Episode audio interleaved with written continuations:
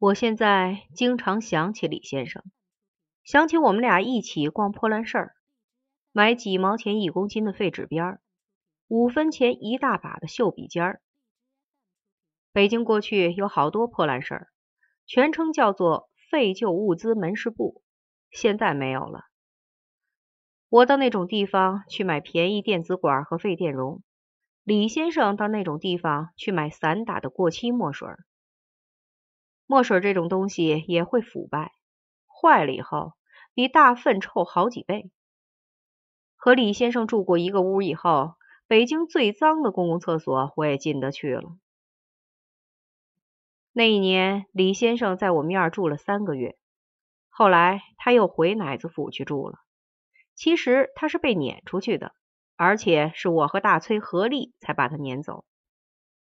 这件事的详情不是我不肯讲。是我现在怎么也想不起来了，也可能推了他，也可能搡了他，甚至打了他，这些都记不得，只记得当时很有正义感。我这一辈子只有那一回有正义感，以后再也找不到那种感觉了。记得雨果说过，凡不可挽回的东西都不属于人，属于上帝。所以正义感也不属于我，属于上帝。后来街道上把李先生的收音机还给他，等收音机坏了，他还来找我修。混到了内部天地，李先生不大要脸面。雨果先生还说过，凡人分内所没有的东西，都属于上帝。所以像我这样的阳痿病人，想娶小孙这样的漂亮姑娘为妻，就是冒犯了上帝。上帝他老人家够狠的，把我们管得这么紧。我和前妻离婚时，听到了一种议论：阳痿根本就是一种思想病。换言之，上面的思想端正了，下面也会端正。人家还说我一定是面对自己的老婆时想入非非，所以才阳痿。这话不是一点道理都没有的。当年面对我前妻的大裤衩时，我是有过一点古怪想法。如前所述。我自以为有写小说的才能，这种自信不是空穴来风。我的想象力极为丰富，以致我怎么也不敢相信自己的脑袋只有五号钢种锅那么大。在我该对我前妻行周公大礼时，脑子里忽然浮现出二十年前那个冬日骑车去找李先生时所见的情形。那个新婚少妇手提痰桶向我走来，把屎倒在铁篦子上。那个少妇的模样，不知为什么，活脱脱就是我前妻。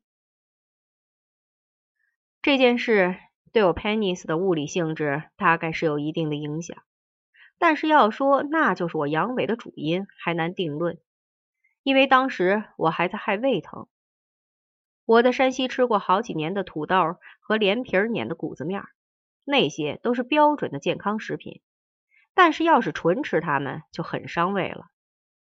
结婚那天，我虽然出席了好几个婚宴，但是什么都没吃到，所以到了晚上胃就疼得翻江倒海。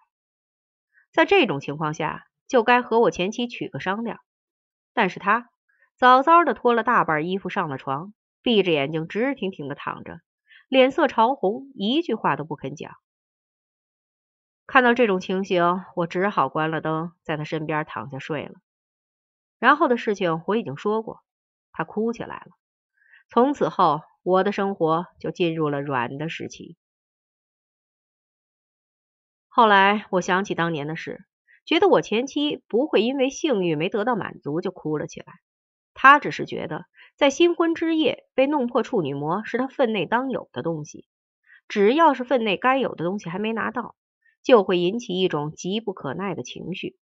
至于弄破了疼不疼，她就不管了。李先生有一套二十卷本的汤恩比的历史哲学，我叫他教我英文，他就拿那书来教我，教的我七颠八倒，认识好几万单词儿，却一点语法都不会。我怀疑他对我破了他的好事怀恨在心，用这个法子来害我。汤先生说，人类的历史分作阴阳两个时期，阴时期的人类散居在世界各地。过着吃了就睡，睡足了再吃，浑浑噩噩的生活。后来，人类又到一些河谷平原聚群居住，有了文明，一切烦恼就由此而起。与此相似，我的生活也有硬软两个时期，浑如阴阳两界。软了以后，回想起过去是如此的硬，简直不敢相信我也会有软的时候。我性情冷漠，不善与人交往，一辈子不认识几个人。也许就因为这个原因，我很怀念那位搞西夏文的李先生。现在他也许还活着，也许死掉了，这都无关紧要。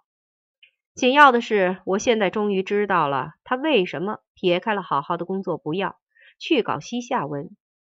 这还是因为我已经软掉了。假如还在硬着的话，就只能想自己是多么的硬，想不到这类事情。在山西时听过一种地方戏，它发出一种极凄厉的、酷似挨刀断气的声音，听时阴囊都紧，全部神经都在极大的痛苦中。可是大家都走十几里山路去听它。